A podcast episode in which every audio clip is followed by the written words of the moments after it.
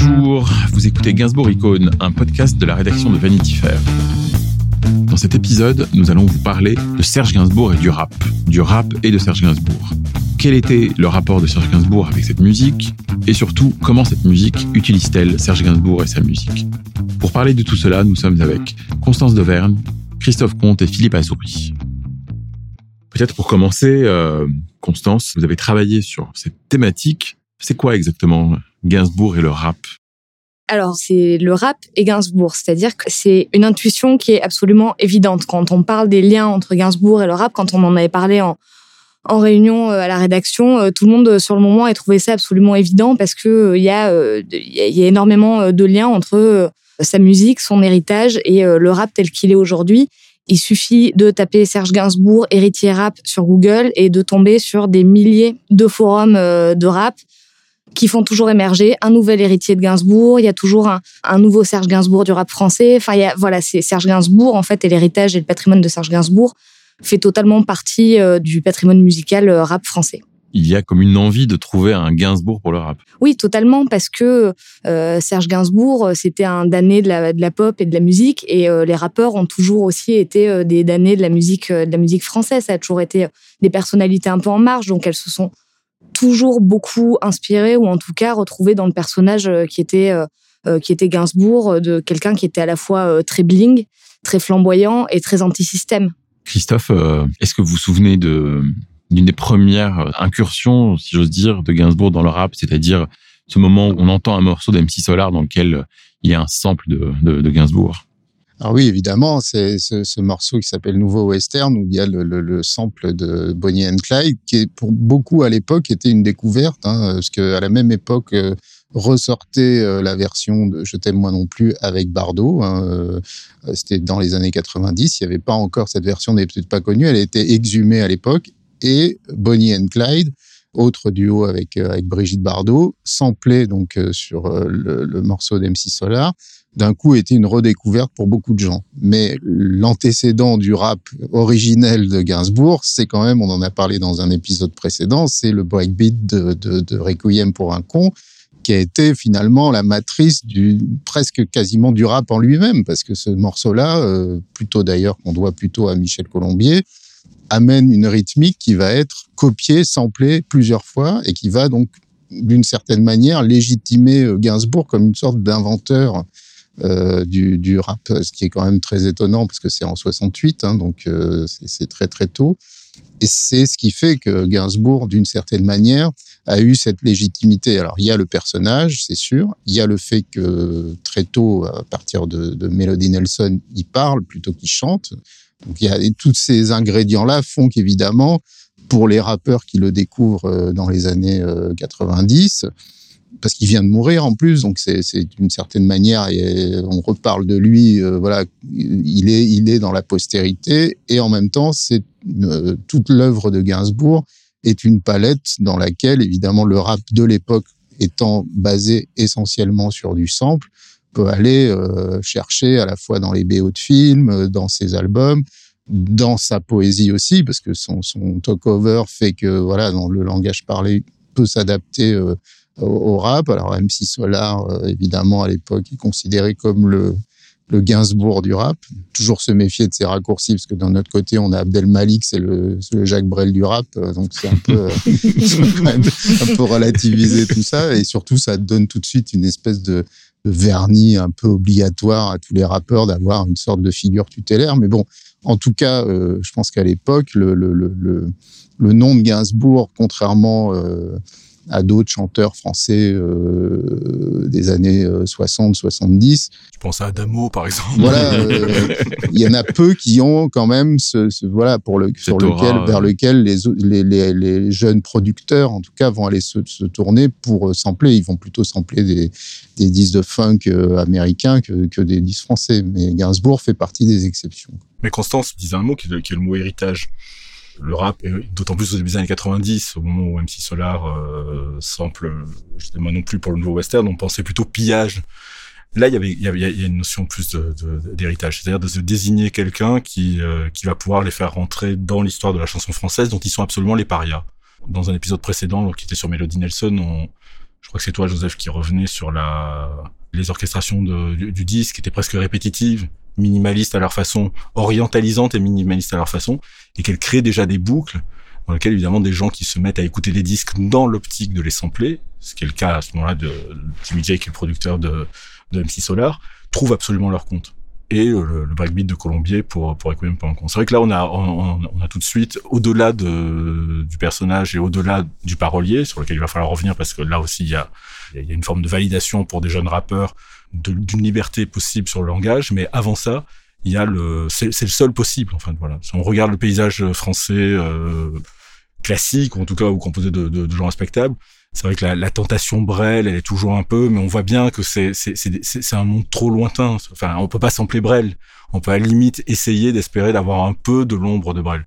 Euh, Gainsbourg, on peut le sampler et, et, et il offre à, au paria une porte d'entrée, pas vers l'académique, mais vers justement vers une figure un peu dangereuse, un peu un peu un peu sulfureuse, un peu bling bling. Là-dessus, t'as as raison. Enfin, il y a le côté je, je flambe des billets euh, à 7 sur 7. Enfin, genre, ça, ça, ça, marque. Enfin, c'est ça, c'est l'image Gainsbourg quand quand MC Solar le reprend, qui fait que oui, c'est un, un, costume qui est tout à coup endossable. Enfin, et une histoire peut s'écrire à l'intérieur de la de la musique française et pas la musique américaine. Alors que le rap est, est, est américain de naissance. Et, et, la possibilité au début des années 90, ça fait rire aujourd'hui parce que le rap français existe et il crée la trappe française crée des choses qui sont propre à elle-même. Mais à l'époque, le rap français, c'est une parodie, c'est une traduction. Enfin, c'est un dessin animé Pixar avec une voix d'Omar Sy, si vous voulez. Enfin, c'est, on a une traduction euh, française de choses qui sont purement américaines. Pour rebondir là-dessus, ce qui est intéressant, c'est que les premiers rappeurs à avoir euh, samplé Serge Gainsbourg, c'est pas des Français, c'est de la soul. Et euh, je crois que c'est Jimmy J. Je dis bien je crois parce que euh, je peux pas l'affirmer, mais qui a été un des premiers à se poser cette question de attendez, les Américains sont en train de sampler Gainsbourg, mais euh, Gainsbourg c'est nous et Gainsbourg c'est la France. Et pourquoi euh, le sample et pourquoi nous personne l'a encore fait? Bon, ils avaient aussi oublié qu'un an avant, le tout premier rappeur français qui a samplé Serge Gainsbourg, c'était Destroyman, qui est, euh, qui est voilà, je suis je suis hoche, je suis hoche, mais euh, totalement oublié aujourd'hui euh, parce que parce qu'il a été un pionnier et que à la fois, enfin que ce qu'il l'a fait en termes de rap au tout début de ce qu'était le rap français, c'était justement tellement différent et tellement en marge qu'aujourd'hui, enfin que ça a été totalement oublié. Euh, c'est, c'est, ça n'a jamais pu devenir populaire. Le premier qui a réussi vraiment à devenir populaire, c'est euh, c'est Solar qui est arrivé juste après. Ce que tu racontes est intéressant parce que il s'est passé la même chose même sur la, revalorisation à la fin des années 80 de de la figure de Serge Gainsbourg, sein même dans la chanson, dans la pop, par des par des musiciens qui étaient anglais ou australiens qui nous faisaient la leçon à nous français en disant euh, vous avez un trésor caché on en a parlé dans un épisode précédent c'est-à-dire que dans le rap comme dans la pop c'est le c'est venu de la fascination de l'autre côté de la Manche de carrément des, ouais. États, des, des États-Unis et ceux qui produisent en fait euh, MC Solar c'est un duo qui a, qui a eu une postérité après MC Solar Constance, vous leur avez parlé, enfin vous avez parlé. À... Euh, alors j'ai discuté avec Bombas, mais euh, avec mais Bombas, avec qui... Hubert, euh, Blanc-Francard, mais euh, qui prépare un livre sur cette histoire et euh, qui donc euh, a préféré. Sur cette période. Voilà, sur cette période et qui donc a préféré euh, garder le, le, le, le fond et le croustillant de cette histoire pour euh, son livre à venir. Mais effectivement, euh, en fait, le, la production de Pros Combat, c'est un album qui a été tellement fondateur. Ça a été le premier album de rap qui était attendu par les maisons de disques parce que c'était donc le deuxième album de Solar. Le premier avait fait un carton de vente, donc on, il savait, le, la maison de disques savait que le deuxième album allait être un carton. Toutes les radios attendaient cet album. Et le premier euh, single, ça a donc été euh, Nouveau Western, qui est sorti en plus juste avant Noël. Et ils ont offert l'exclusivité à Nova parce que Nova euh, suivait Solar depuis les tout débuts et toutes les radios, toutes les autres radios étaient ivres de rage de pas l'avoir eu et l'ont voulu tout de suite après. Et ça a créé vraiment un emballement. C'est aussi une borne kilométrique de l'histoire du rap français, de comment c'est devenu populaire. C'est vraiment ce morceau-là. Donc, au moment où Bombas et Sdar et Jimmy J font ce choix aussi de production, c'était pas anodin parce que c'était c'était pour un morceau qui était qui allait être destiné à devenir un hit. Oui, et c'est euh, pour replacer un peu dans ce contexte-là, effectivement, euh, Bumba César forme à l'époque ce, ce, ce, duo qui s'appelle la Funk Mob, qui sort en même temps des disques en Angleterre sur des labels comme Moax et il participe à, à une certaine forme de, hip-hop ou de trip-hop euh, à l'anglaise. Euh, comment se situe le, rap français euh, par rapport par rapport à Gainsbourg? Est-ce que est-ce qu'on s'en réclame toujours autant? Est-ce qu'on s'en réclame différemment? Alors aujourd'hui, ce qui a changé, c'est que le rap français est, le, domaine musical qui vend le mieux, qui est le plus commercial, qui est le plus populaire. Mais malgré ça, il a encore un peu de mal à avoir une légitimité intellectuelle, j'ai envie de dire. On continue euh, quand même souvent globalement à considérer que c'est une musique d'adolescents énervés, mais en dehors de d'une poignée d'artistes qu'on a fait rentrer dans les ordres, enfin vraiment dans le, panthéon musical français comme Solar ou comme Oxpo Puccino, l'essentiel des rappeurs n'est pas pris au sérieux. Et aujourd'hui, du coup, euh, souvent ceux qui sont donc euh, ceux qui sont euh, considérés comme vraiment euh, des auteurs, les, les, les rappeurs qui écrivent vraiment, se revendiquent un peu de Gainsbourg parce qu'aujourd'hui c'est c'est pour eux une référence qui est légitime. D'une autre façon, c'est aussi pour l'essentiel des rappeurs une référence qu'ils aiment euh, qu'ils aiment citer parce qu'ils peuvent jouer avec parce que euh, Gainsbourg c'est plus juste une personne ou un chanteur, c'est un monument qui est fait de d'énormément de, codes qui sont intéressants euh, à retravailler avec lesquels il est intéressant de jouer. Gainsbourg est souvent cité dans les morceaux de rap euh, enfin, quand je parle de Gainsbourg, c'est vraiment tout l'univers. C'est le personnage. C'est vraiment le personnage. On cite davantage le personnage et on le, on le sample moins, sans doute. Exactement. Euh, bah, le problème avec le sample, en fait, aujourd'hui, c'est que, euh, contrairement, euh, contrairement à il y a 20 ans, euh, sampler aujourd'hui un, un artiste comme Gainsbourg quand on n'a pas les moyens de payer des droits d'auteur, quand on sort un album aujourd'hui, on le sort sur Spotify, on le on le vend pas à la sauvette au puce de mm. Clignancourt. Donc euh, c'est c'est absolument euh, c'est c'est absolument impossible de sortir un morceau en streaming, de faire une exploitation streaming sans que ce soit repéré par euh, Melody Nelson Publishing qui qui gère les droits en fait patrimoniaux de Gainsbourg et, et qui je crois coûte coûte une petite somme. Donc aujourd'hui, il est de moins en moins samplé. Par contre, euh, il est énormément cité en référence et il inspire énormément aussi euh, d'un point de vue euh, lyrique d'un point de vue de la, de la composition et de l'écriture des morceaux. De voilà. Et, du, et peut-être du rythme ou de la façon de. Exactement, oui. J'ai l'impression que qu'il y, y, a aussi de la part, par exemple, des journalistes, une, le, la, la, figure de Gainsbourg pour faire admettre l'immensité à certains endroits de la qualité de l'écriture rap dans certains disques, euh, c'est devenu une, la seule formule possible. Je pense par exemple le, le, le cas de PNL. PNL ne donne pas d'interview, donc de toute façon PNL ne se revendique pas de Gainsbourg. Peut-être qu'il se revendique de Gainsbourg, mais comme il ne donne pas d'interview, on ne le sait pas. Euh, il ne le sample pas. Il travaille sur euh, des, ce qu'on appelle des clouds, enfin des, des, des, musiques qui sont produites en studio, qui chopent eux-mêmes sur euh, sur SoundCloud. Il n'y a plus de samples euh, à, à, proprement parler. Par contre, il y a chez nous journalistes, du, moment où on est en face d'un, je pense surtout, enfin les tout premiers morceaux de PNL il y a quatre ans, quand il fallait expliquer que cette langue où en face de nous des gens nous disaient on ne comprend rien, c'est pas du français, que dans cette façon de renouveler la langue, de la faire sonner et c'est ça surtout qui était quand même incroyable, c'est que les, les, Anglais dont ils, on pensait toujours qu'ils avaient cet avantage, c'est que l'anglais sonne bien, que l'anglais l'anglais est une langue musicale, qu'elle est rythmée, que les Français ne pouvaient pas chanter en français parce que le, le, français était presque une langue lourde, une langue vieille, une langue presque morte par rapport à la rythmique et qu'elle avait du mal à se coller à la rythmique. Gainsbourg en, avait montré l'inverse. Et aujourd'hui, quand on entend certains morceaux, donc voilà, je pense moi, les albums de PNL par exemple sont, sont immenses de ce côté-là, c'est qu'ils ont fait avancer la langue et ils ont fait avant, ils ont une liberté par rapport à la langue, ils ont un renouvellement de la langue et une façon de la faire sonner qui est complètement, enfin, qui n'a plus aucune euh, forme de, je sais même pas d'humilité, enfin, de, soumission par rapport à, la langue anglaise, et que cette position-là, finalement, c'était celle d'un Gainsbourg dès les, dès les années 60. Donc forcément, l'héritage, il vient de là, c'est-à-dire de quelqu'un. Quand aujourd'hui on dit PNL c'est aussi c'est ce qui est arrivé de plus grand dans la langue française depuis Gainsbourg. J'ai pu écrire des choses comme ça, parfois très exagérées, mais c'est bon, pas, c'est mon, mon, mon tempérament méditerranéen me fait, me fait dire des choses, des choses pareilles, il me fait penser surtout. non, mais c'est surtout qu'il y a ça, c'est-à-dire qu'il y a, voilà, il y a, il y a, il y a, il y a, il y a l'idée qu'on peut faire sonner le, le, le français. On peut le faire sonner. C'est vrai qu'Adamo, euh, euh, Gérard Lenormand ne faisait pas sonner le français. Ou d'autres gens, même dans les années 80, le faisaient le, beaucoup de mal à le faire sonner, le français. Christophe, est-ce que, quelle est la postérité de, de Gainsbourg ailleurs que dans ce genre-là, que dans le rap? Est-ce que des, des, des, gens que vous, vous avez pu suivre, euh, d'autres auteurs français, est-ce que est-ce qu'ils s'en réclament tous ou pas finalement? Alors j'ai l'impression que pendant très longtemps ça a été la figure euh, tutélaire de la chanson française euh, jusqu'à devenir euh, une certaine manière une sorte de complexe que tout le monde avait un peu en tête, ce qui fait que beaucoup de gens euh, avaient du mal à se positionner, notamment sur l'écriture des textes. Hein. Gainsbourg, a, comme on dit justement dans le rap, a tué le game, c'est-à-dire que d'une certaine manière, il a abordé tellement de styles d'écriture différents à la fois euh, très sophistiqués, très poétiques, mais aussi des écritures par flash. Il faut bien souvenir que dans ses albums du début des années 80, euh, notamment You're Under Arrest, de, des années 80, le dernier album.